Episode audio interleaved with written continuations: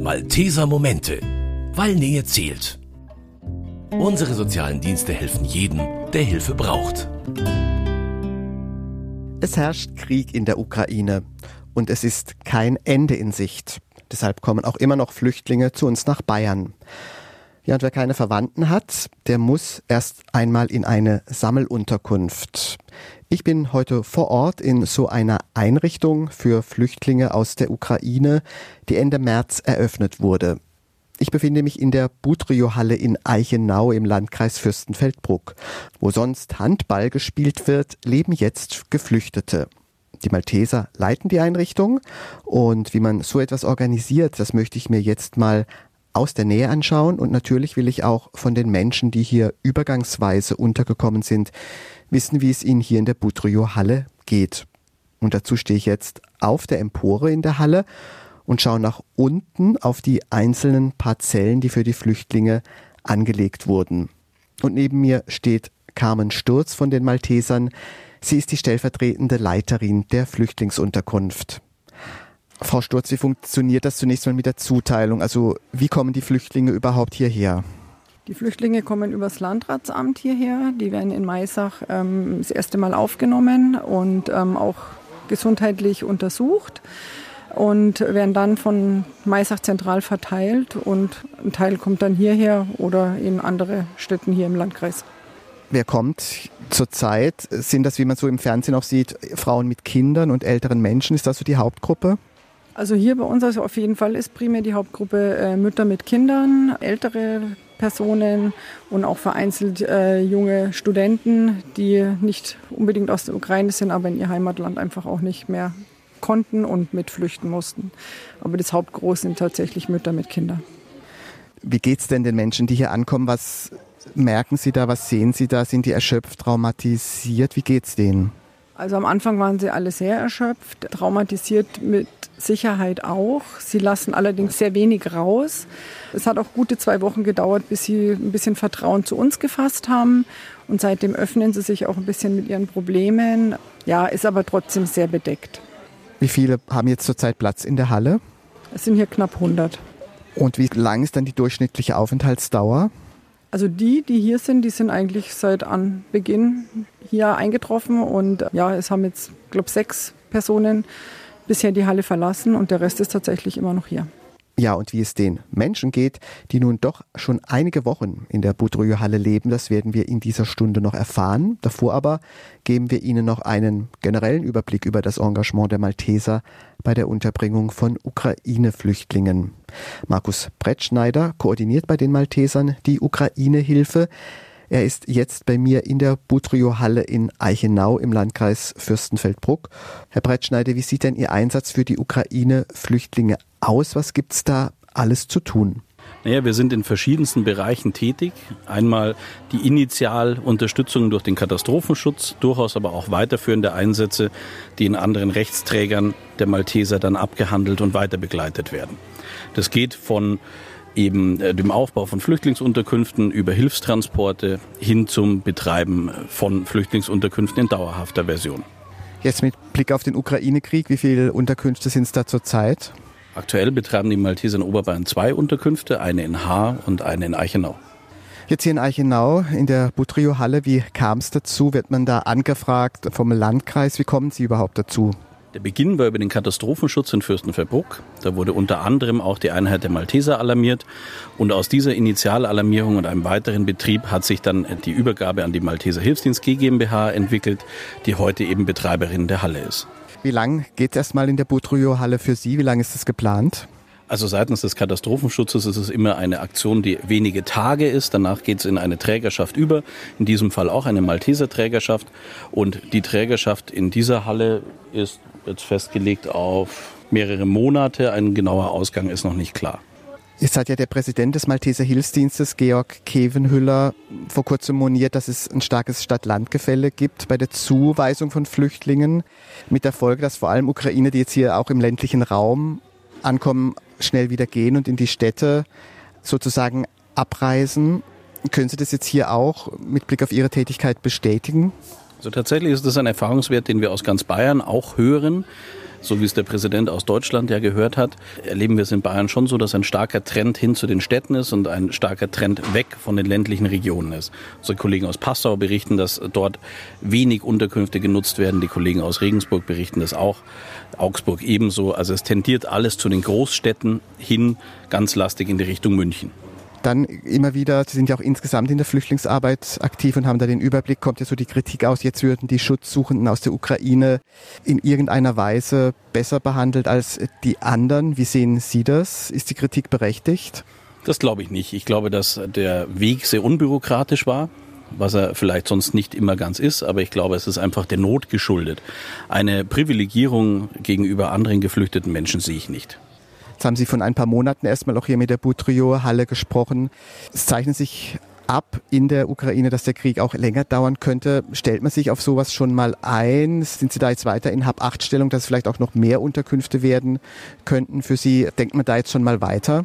Also grundsätzlich sind ja die Unterkunftskapazitäten eher wieder zurückgeschraubt worden in den vergangenen Wochen, so dass weiterhin ein Aufwachsen durchaus möglich ist. Die Hoffnung, die ich als Mensch habe, ist, dass man Unterkünfte dann zukünftig nicht mehr in Turnhallen betreibt, sondern eben in äh, Wohnungen oder besser dafür geeigneten Einrichtungen. Ohne dass ich sagen möchte, dass das ungeeignet wäre in einer Turnhalle, aber es ist selbstverständlich nicht das Optimum, das man erreichen kann. So dass man sagen muss, wenn Menschen längerfristig bleiben müssen, dass sie dann auch besser in sehr geeigneten Unterkünften wie Wohnungen untergebracht werden sollten und weniger in Schulturnhallen oder Sporthallen. Jetzt sagt ja zumindest gefühlt eine Krise, die nächste Flüchtlingskrise 2015 mit den Folgen. Das A-Hochwasser haben wir auch schon drüber berichtet. Jetzt wieder Ukraine-Krieg.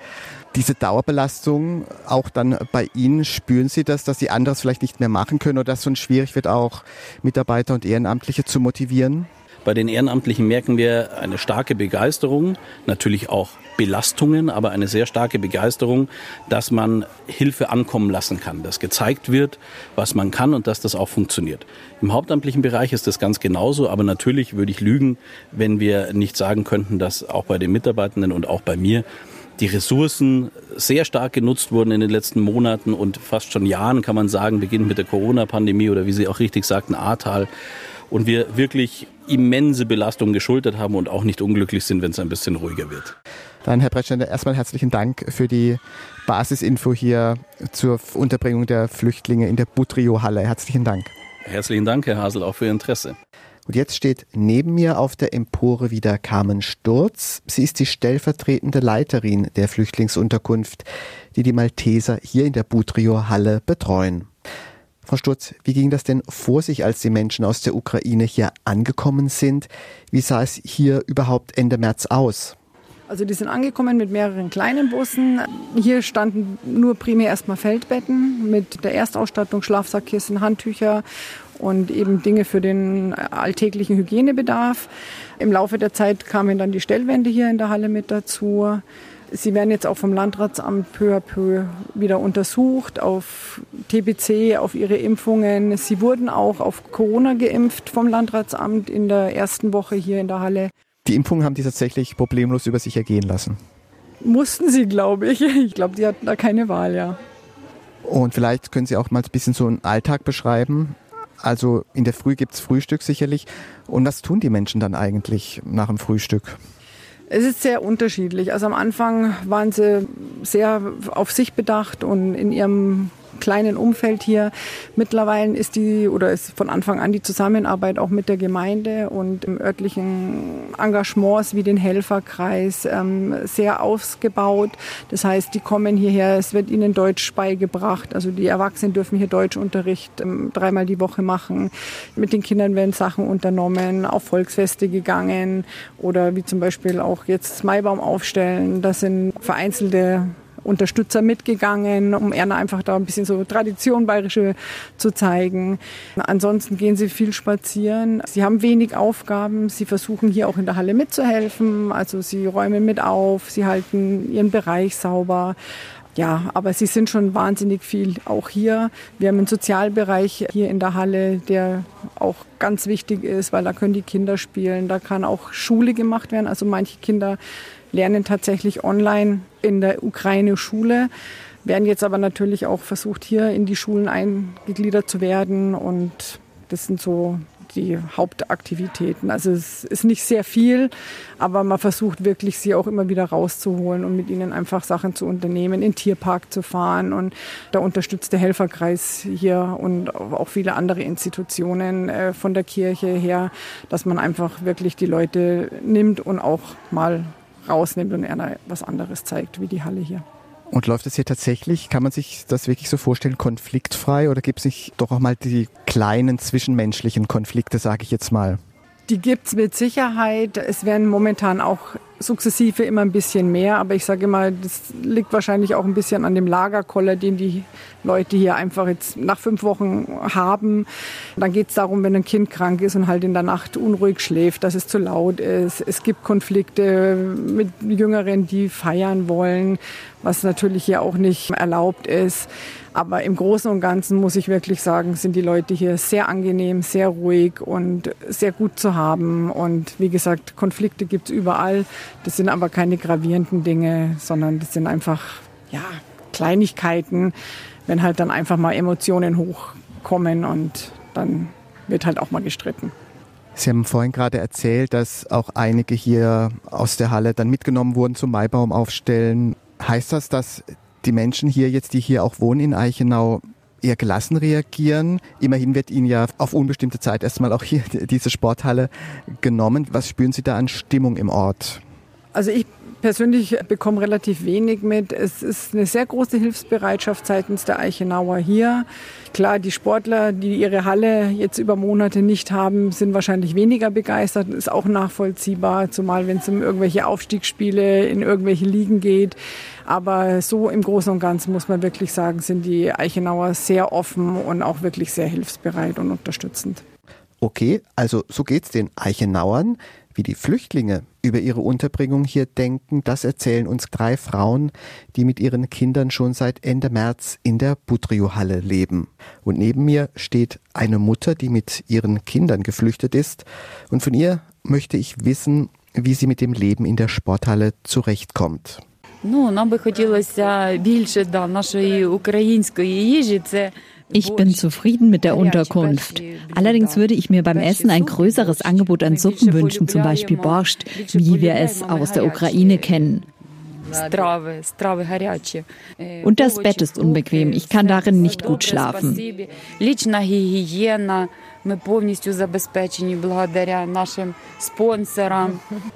Verstört spontane Frage, lässt sich beim Essen was machen? Ja, das können wir schon machen. Also das Borscht gab es tatsächlich einmal schon. Das hat der Caterer, der uns hier versorgt, auch schon gemacht. Aber wenn ich das weitergebe, dass Sie mehr Suppen oder Eintöpfe möchten, ist das mit Sicherheit möglich. Deutschkurse gibt es in der Boudriot-Halle auch und die meisten sprechen schon ein paar Worte. Guten Tag, äh, danke schon. Eine andere Mutter hat mir erzählt, dass es sie erstaunt hat, dass alles so lange dauert. Sie dachte, dass sie nicht so lange in der Butrio-Halle bleiben muss. Ich hätte nicht gedacht, dass es alles so lange dauert mit der Bürokratie, mit den Unterlagen, die wir brauchen. Und ich bin davon ausgegangen, dass wir nicht so lange hier in dieser Halle sein müssen. Wir würden gerne in eine Wohnung ziehen und hoffen, dass wir bald umziehen können. Und dann ist da noch die ältere Dame aus der Ukraine. Sie ist 65, ihr Mann 70 Jahre alt. Beide leiden sichtlich unter der Unterbringung. Wir sind nun schon seit sechs Wochen hier und das ist schwierig, weil wir auf Feldbetten schlafen müssen, die für uns ältere Leute nicht gut sind. Hier in der Halle leben verschiedene Generationen. Das ist schwierig, denn die Jüngeren machen nachts oft Lärm und wir Älteren können dann nicht schlafen. Vielleicht das kurz aufgreifen, was jetzt das ältere Ehepaar gesagt hat. Können Sie da als Malteser jetzt überhaupt was tun oder müssen Sie sagen, ja, mehr können wir jetzt auch erstmal nicht machen? Also wir kennen tatsächlich die Problematiken. Sie vertrauen sich uns ja auch an. Es ist schwierig, wir können nichts machen, weil es gibt momentan einfach keinen Wohnraum hier. Es ist auch noch nicht klar, wie lange die hier bleiben müssen. Das wird ja auch alles übers Landratsamt mit koordiniert. Es ist schwierig und ich kann die Anliegen verstehen, aber es ist halt wirklich schwierig zu verändern. Dann würde ich sagen, Frau Stutz, wenn ich darf, schaue ich mich noch ein bisschen mit Ihnen um. Vielleicht, dass wir mal zum Essen gehen. Wir haben ja schon das Thema Essen auch gehabt und kurz schauen, wo die Sanitäranlagen sind und vielleicht auch einmal hier durch die Halle mal kurz Gerne. vorbeischauen. Wir fangen einfach vorne in der Küche an, die mehr oder weniger auch als Aufenthaltsraum dient. Das Essen gibt es dann hinten in separaten Essenszelten, aber gehen wir einfach rum. Jetzt sind wir mittlerweile in der Kantine. Genau, ganz klassisch hier eigentlich mit einer Küche. Genau, es ist eine kleine Küche, also es ist nur eine Mikrowelle. Den Herd, äh, der ist nicht benutzbar, weil es einfach auch zu gefährlich ist. Sie dürfen hier die Kühlschränke benutzen, Sie dürfen sich aufhalten. Hier gibt es Kaffee, Tee und sonstige Getränke, wo Sie sich auch wirklich frei bedienen dürfen. Und wir immer regelmäßig für den Nachschub sorgen. Ja, es riecht hier auch schon sehr gut nach Kaffee. Dann gehen wir wieder zurück Richtung Halle. Beziehungsweise wir bleiben erstmal in dem Trakt, der sonst in normalen Zeiten der Halle als Umkleidekabinen genutzt wird. Genau, das sind jetzt ja die Umkleidekabinen, die quasi die sanitären Anlagen jetzt abdecken müssen. Es ist eine Umkleidekabine, die nur für die Herren zugänglich ist mit Dusche und einem WC und es folgen dann noch drei weitere Umkleiden für die Damen. Gibt es für die ganzen Sachen wie jetzt auch wie Duschen und die Cafeteria und so weiter auch Zeiten oder kann man das rund um die Uhr machen? Das können Sie rund um die Uhr machen. Es kommt auch regelmäßig ein Reinigungsdienst, der die Sauberkeit hier auch gewährleistet. Aber wie gesagt, duschen, waschen, haben draußen ein Waschzelt mit Waschmaschinen und Trockner, dürfen Sie die ganze Zeit benutzen. Dann würde ich sagen, gehen wir runter in die Halle. Diese zwei Teile von der großen Halle sind quasi die Schlafräume. Die wurden vor ein paar Wochen eben mit Stellwänden bestückt und somit hat jeder, sage ich mal, seine eigene Parzelle und ein bisschen mehr Privatsphäre. Aber es ist alles offen und von dem her lässt die Privatsphäre schon ein bisschen zu wünschen übrig. Aber ich vermute, man schaut natürlich, dass man Familien oder befreundete Menschen unterbringt. Ja, das auf jeden Fall. Also die Familien liegen auf jeden Fall zusammen. Es darf auch normalerweise nur zwei Betten in einer Parzelle sein. Wenn ein drittes Bett drin steht, ist es meistens eben für ein Kind, dürfen aber insgesamt auch nur 16 Betten in einer Einheit sein. Dann gehen wir einfach in den Sozialbereich. Das ist hier der hintere Teil der Halle. Genau, das ist der dritte Teil der Halle, der sogenannte Sozialbereich. Hier haben die Kinder die Möglichkeit zu spielen. Hier sind auch die ganzen Spielsachen aufgebaut. Es gibt Biertischgarnituren, wo eben der Deutschunterricht stattfindet, wo sie sich auch mal zurückziehen können, wenn sie eben Schule machen, weil wie gesagt, manche Kinder sind tatsächlich online mit der Ukraine verbunden, schultechnisch. Es gibt hier eine ganze Reihe an gespendeten Dingen wie Kleidung, Schuhe und so weiter, wo sie sich jederzeit bedienen dürfen und sich natürlich da auch schon vorab eingedeckt haben mit dem Nötigsten, was sie brauchen. Frau Sturz, alles, was es so grundlegend zum Leben braucht, haben die Geflüchteten hier bei Ihnen. Davon konnten wir uns in dieser Stunde überzeugen. Braucht es denn darüber hinaus in Einzelfällen noch gezielte Hilfe, die Sie leisten müssen? Die gezielte Unterstützung liegt primär auch in der ärztlichen Versorgung, wobei wir auch eng mit dem Landratsamt zusammenarbeiten. Sie haben jetzt nach langem Warten auch Behandlungsscheine erhalten, wo sie jetzt selber eigenständig Arztpraxen hier in der Umgebung aufsuchen dürfen. Es kommt aber trotzdem immer noch regelmäßig vom Landratsamt Ärzte, Kinderärzte, wenn hier Not am Mann ist, äh, die die Kinder dann auch untersuchen oder auch die Erwachsenen, die auch für die Medikationen sorgen, dass die Leute sie bekommen. Wir haben eine Dame, die krebserkrankt ist, die auch spezielle Nahrung braucht, also mehr Flüssignahrung, die wir dann auch mit besorgen über das Landratsamt. Und ansonsten, sage ich mal, sind sie schon auch sehr eigenständig. Jetzt haben sie ihr erstes Geld bekommen. Jetzt können sie auch mal raus, sich selber was kaufen. Aber ich sage mal, der zentrale Verpflegungspunkt läuft immer noch über uns.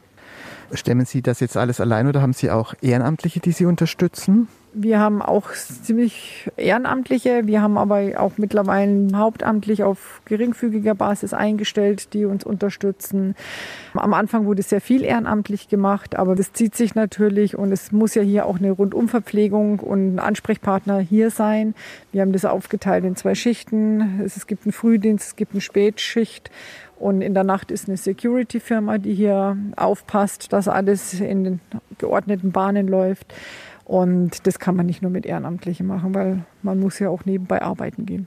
Wie gehen Sie jetzt damit um mit den täglichen Eindrücken, die Sie hier haben? Ich meine, da können Sie doch abends sich einfach ausschalten, wenn Sie nach Hause kommen, oder? Es ist schwierig. Ich bin ehrenamtlich noch in der Krisenintervention tätig. Das heißt, ich bin einiges gewöhnt und kann doch tatsächlich ganz gut damit umgehen. klar, es lässt eigentlich los. Man schließt in der Zeit auch die Menschen wirklich irgendwo in sein Herz, weil sie wirklich nette Personen sind und auch sehr dankbare Personen. Also sie geben das auch wieder, sie geben das zurück, ähm, sie sagen uns das, sie drücken uns. Von dem her bekommt man auch sehr viel zurück und Gott für die Umstände an sich können wir halt auch nichts. Man versucht das Beste draus zu machen und den Leuten einfach zu helfen. Gibt es spontan noch so eine Idee, wo Sie sagen, es würde ich mir jetzt hier noch an Verbesserungen wünschen? Die Betten. Also ich meine, Feldbetten an sich sind wirklich gut. Ich habe es im Ahrtal auch ausprobieren dürfen. Aber dann sind es begrenzte Tage, jetzt sind es wirklich Wochen. Und ich kann mir vorstellen, dass das natürlich irgendwann aufs Kreuz geht. Und man hört das also nicht nur von älteren Personen, sondern auch die Jungen jammern, dass ihnen das Kreuz wehtut. Es sind halt und bleiben nur Feldbetten. Dann hoffen wir, dass es auch hier alles gut ausgeht, dass es nicht mehr zu lange dauert, dass die Menschen das tun können, was sie wollen. Die meisten wollen sicher zurück in die Heimat, die anderen wollen vielleicht auch erstmal in eine Wohnung, wie wir auch gehört haben. Dann hoffen wir mal, dass es dann alles bald kommt. Frau Sturz, vielen Dank, dass Sie uns hier einen Einblick in Ihren Alltag in der Flüchtlingsunterkunft in der Butryo-Halle in Eichenau gegeben haben. Vielen Dank. Sehr gerne und ich danke für Ihr Interesse. Danke. Aus Eichenau im Landkreis Fürstenfeldbruck verabschiedet sich Paul Hasel. Das waren die Malteser Momente, der Podcast der katholischen Hilfsorganisation der Malteser in Zusammenarbeit mit dem katholischen Medienhaus St. Michaelsbund und dem Münchner Kirchenradio.